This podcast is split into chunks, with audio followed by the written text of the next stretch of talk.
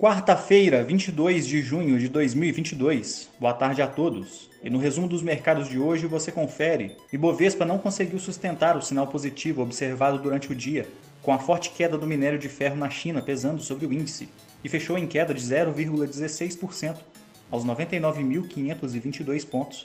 Na ponta positiva, as ações da VEG subiram 1,94% após a aprovação de distribuição de cerca de 181 milhões de reais como juros sobre capital próprio equivalente a pouco mais de 4 centavos por ação, a ser distribuída em 17 de agosto.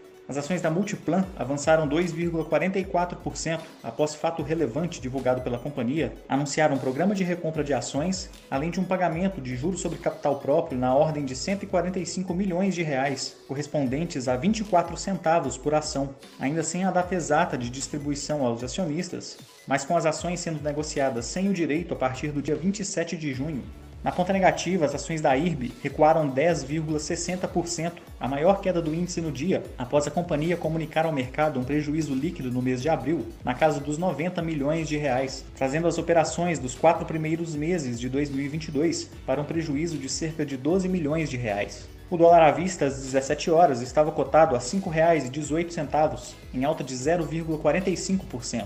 No exterior, as bolsas asiáticas fecharam em baixa, mesmo após a divulgação da ata da última reunião do Banco do Japão, em que foi mantida a política monetária atual, deixando ainda em aberto a possibilidade de adotar medidas de alívio caso necessário, na contramão do movimento observado nas demais economias globais.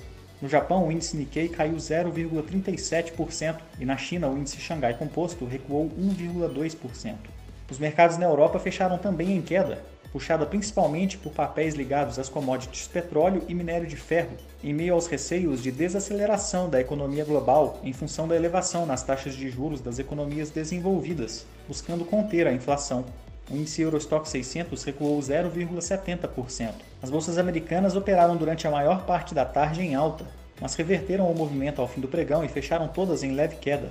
Durante o dia, o presidente do Federal Reserve reconheceu que o aperto monetário pode levar a uma desaceleração da atividade, mas manifestou confiança de que a economia americana esteja sólida para lidar com tal movimento. Ainda hoje, o presidente americano Joe Biden disse que irá solicitar ao Congresso a suspensão por três meses do imposto sobre combustíveis, na tentativa de desacelerar os preços aos consumidores. O Nasdaq fechou em baixa de 0,15%, o S&P 500 recuou 0,13% e o Dow Jones caiu 0,16%.